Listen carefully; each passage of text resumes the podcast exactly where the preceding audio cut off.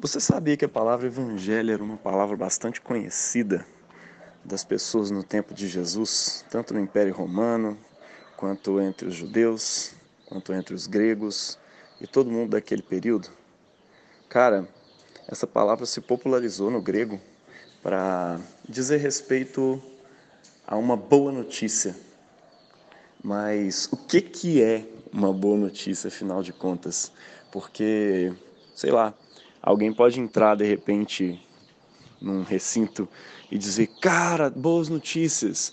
E aí você, quando vê alguém sai anunciando assim para todo mundo publicamente, no mínimo você deve ficar assim, cara, que notícia deve ser essa, né?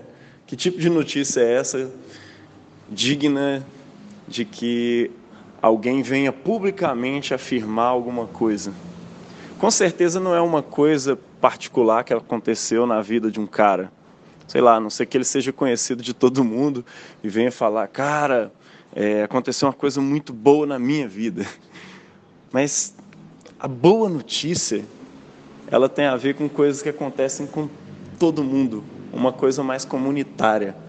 Quando os primeiros cristãos falavam sobre as boas novas do Evangelho, as boas notícias do Evangelho, eles estavam afirmando uma coisa, um termo bastante conhecido pelas pessoas daquele lugar. Normalmente no Império Grego, no Império Romano, quando um rei conquistava uma cidade ou acabava de pacificar uma nação, um arauto era enviado para aquele lugar e esse arauto afirmava para todo mundo dizendo boas novas, ou melhor, dizendo a palavra era usada evangelho. É engraçado isso, isso é muito interessante. Evangelho, ou seja, boas notícias. E todas as vezes que eles afirmavam que era uma boa notícia, tinha a ver com uma coisa relacionada a reino. Alguém tinha conquistado um reino. Pense você numas nações ou no próprio Império Romano que vivia em constantes guerras com os povos bárbaros e às vezes guerras entre si, governantes romanos brigando entre si por partes do reino e tudo mais. E aí de repente um desses governantes vence a batalha e decide, olha, esse agora vai ser o grande rei, o grande imperador. E aí alguém chega e dá uma boa notícia e sai anunciando em todas as cidades, cara, boa notícia, né? Fulano de tal venceu a batalha e agora ele é o grande rei, ele é o grande imperador. Esse é o evangelho que era anunciado por todas as cidades do Império Romano. A partir de agora, César Augusto é o rei. A partir de agora, Nero é o rei. O rei não, né? Eles falavam imperador e ele mandava em todas as nações que estavam debaixo do Império Romano. Normalmente essas palavras vinham acompanhadas de boa notícia, a paz chegou, a paz agora vai reinar. E na verdade tinha a ver com paz, porque enquanto essas nações estavam em guerra, cheias de problemas, isso era sempre ruim para todo mundo. E quando alguém vencia a batalha, os camponeses, os cidadãos, enfim, os escravos, todo mundo ficava assim, glória a Deus, né? Graças a Deus, porque por causa desse, dessa boa notícia. Glória a Deus, graças a Deus, porque alguém venceu essa batalha e agora finalmente a nossa cidade vai ficar em paz. Sim, boa notícia tinha a ver com paz. Tinha a ver com o evangelho tinha a ver com paz. E quando os primeiros cristãos começaram a anunciar e dar o nome de evangelho para a notícia que eles estavam dando, meu irmão, a gente, nós cristãos precisamos ter uma noção de que o evangelho não tem a ver com uma coisa particular que aconteceu na minha vida ou na sua vida. O evangelho de Jesus tem a ver com algo cósmico, com algo que aconteceu no mundo todo, com uma boa nova que todos os ouvidos de todas as culturas precisam ouvir e quando eles ouvem, eles podem dizer paz na terra. Agora, agora chegou a paz na terra. Sabe? Isso aproxima muito de uma profecia, né? Paz na terra entre os homens. Olha só que interessante, né? As boas novas de Deus chegaram. E com que que elas parecem? com o que, que ela tem a ver esse negócio das boas novas? Né? Como afirmei ontem, o povo de Israel estava vivendo num tempo de advento, desde os profetas. Na verdade, desde Moisés, porque Moisés falou que viria um grande líder como ele e que traria paz a Israel, que guiaria Israel. E todo o povo de Israel estava esperando um tal de um Messias que deveria chegar. E todos os anos um profeta novo falava sobre uma nova característica desse Messias, inspirado pelo Espírito Santo. Nos Salmos a gente tem várias delas. E um desses anúncios está nesse salmo que a gente leu hoje, o Salmo 146, entre os versículos 3 e 10. Ele afirma que a gente não pode ter esperança ou confiança nos príncipes nem nos filhos dos homens em quem não há salvação. Porque quando eles morrem, saem-lhes os espíritos e eles tornam a terra, e nenhum dos seus pensamentos permanecem. Bem-aventurado aquele que tem o Deus de Jacó por seu auxílio, cuja esperança está posta no Senhor, Yahvé, seu Deus, que fez os céus e a terra. Olha só em quem deve estar a nossa esperança, naquele que primeiramente é o criador do céu e da terra que fez o mar e tudo que há neles, e que guarda a verdade para sempre. Outra característica de Deus, que faz a justiça aos oprimidos, que dá o pão aos famintos, o Senhor solta os encarcerados.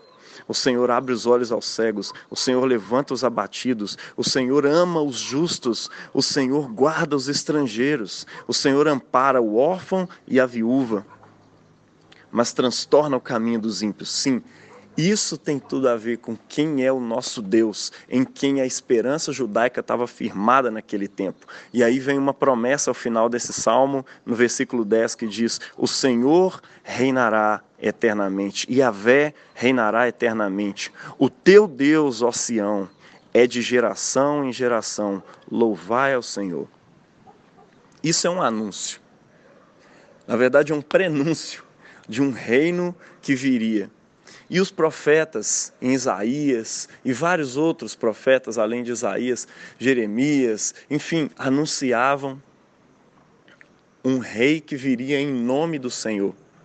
Um rei através do qual a vontade de Deus iria dominar e ia governar na terra.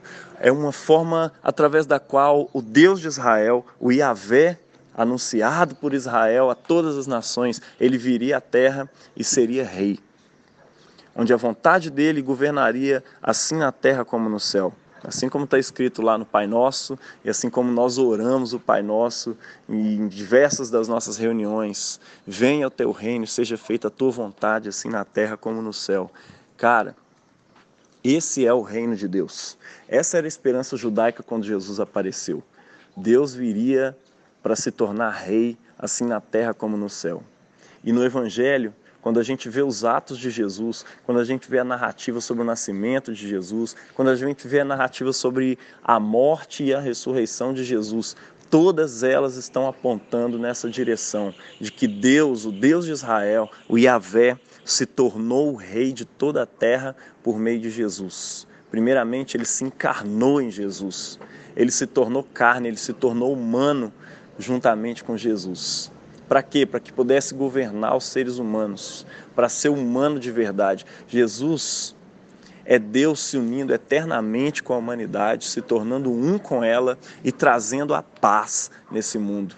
É por isso que os evangelistas, quando saíam por aí para pregar o evangelho do reino, eles estavam dizendo para as pessoas: cara, isso é uma boa nova de verdade. Deus agora reina sobre nós o rei de verdade nasceu, nasceu em Belém da Judéia. Esse é o rei de verdade que a gente está esperando, aquele que vai trazer o governo de Deus na terra, assim como no céu. E é interessante a gente ver rapidamente como que o lecionário de hoje termina com o trecho de Mateus, capítulo 9, do versículo 35 ao 38, depois 1, é, 10, capítulo, versículo 1, e os versículos 6 a 8 que diz o seguinte: percorrer Jesus por todas as aldeias, ensinando nas sinagogas e pregando o evangelho do reino. Ou seja, ele estava dizendo para as pessoas que o reino de Deus, assim na terra como no céu, havia chegado. e curando todas as enfermidades e moléstias entre o povo. E vendo a multidão, teve grande compaixão deles, porque andavam desgarrados e errantes como ovelhas que não têm pastor. Então disse aos seus discípulos: A seara é realmente grande, mas poucos são os ceifeiros, os trabalhadores. Rogai, pois, ao Senhor da seara para que mande mais trabalhadores para a sua seara. E chamando os seus doze discípulos, deu-lhes poder sobre os espíritos imundos, para expulsarem e para curarem toda enfermidade e todo mal.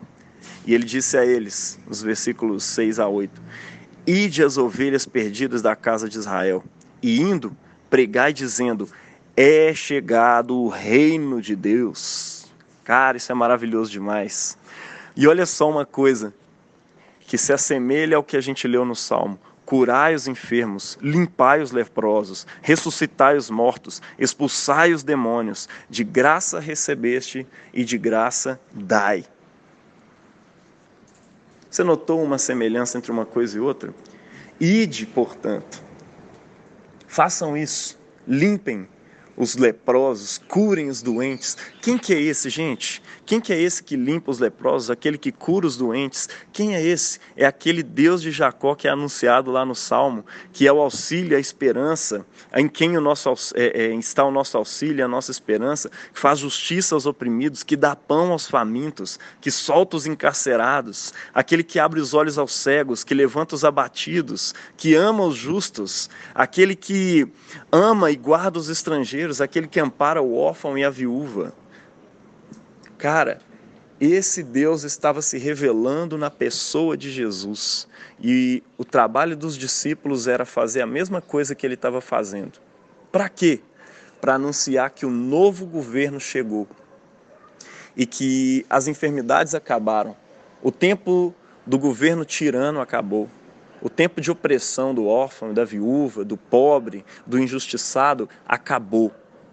O reino dele vem sobre todas as pessoas e não há ninguém nesse mundo sobre o qual esse reino não venha. E o que os discípulos estavam fazendo era simplesmente antecipando algumas realidades desse reino para provar para aquelas pessoas que estavam ouvindo a sua mensagem do reino de Deus, para que eles acreditassem: olha, esse negócio do reino de Deus é verdade mesmo e já está acontecendo aqui entre nós. Gente, esse mesmo Jesus que foi encarnado, esse mesmo Jesus, o Deus encarnado, naquele Natal, no primeiro ano dessa nova era, desse ano Domini, ele morreu, ressuscitou e ele falou: Cara, eu estou voltando. Basicamente, ele fez a mesma coisa que os reis faziam quando acabavam de trazer paz, quando acabavam de vencer uma guerra. Na cruz, meu irmão, não, não duvide disso. Jesus tinha acabado de vencer uma guerra. Quando o apóstolo Paulo fala sobre isso, ele fala numa linguagem de guerra, né? Ele subjugou todos os principados e potestades, cravando eles ali na cruz. Os expôs à humilhação ali na cruz. Jesus na cruz ele pega todos os poderes malignos, espirituais e também todos os poderes humanos e massacra todos eles ali na cruz e domina sobre todos eles. Na cruz, Jesus tinha acabado de vencer uma batalha. E o que, que esses reis faziam? Eles iam mandavam seus arautos em todas as cidades, saíam para poder resolver coisas a respeito do reino, para então voltar para sua capital e dali ele venha governar todas as cidades sobre as quais eles, ele tinha acabado de receber o poder. O poder de Jesus, diferente dos poderes do Império Romano, era sobre todas as coisas. Jesus, quando ele ressuscitou, ele disse aos seus discípulos assim: Foi-me dado toda a autoridade no céu e na terra. Ide, portanto, façam dos povos discípulos de todas as nações. Batizem eles em nome do Pai, do Filho e do Espírito Santo e ensinem eles a guardar todas as coisas que eu vos tenho ordenado. E eu mesmo vou estar com vocês todos os dias até a consumação dos séculos. Cara, essa é a nossa missão. Onde é que estão as ovelhas perdidas? Não só de Israel, mas também dos gentios. A princípio é que Jesus tinha falado para eles ficarem só com as ovelhas perdidas da casa de Israel. Mas depois isso se estendeu, porque tem uma promessa de Deus e uma ordem de Deus para Israel que é alarga o espaço da tua tenda. E agora o espaço da tenda de Israel foi estendido.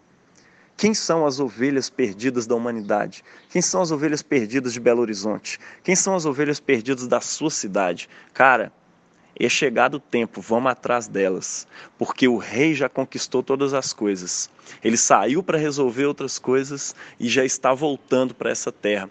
Que nós sejamos encontrados, meu irmão, conquistando pessoas para esse reino, anunciando as ovelhas perdidas que não têm um pastor, que o reino de Deus acabou de chegar e que essas pessoas sejam transformadas em discípulas e nos ajudem nessa caminhada de anunciar o reino de Deus todas as nações, meu irmão, e que quando Jesus chegar, ele nos encontre fiéis ao reino dele.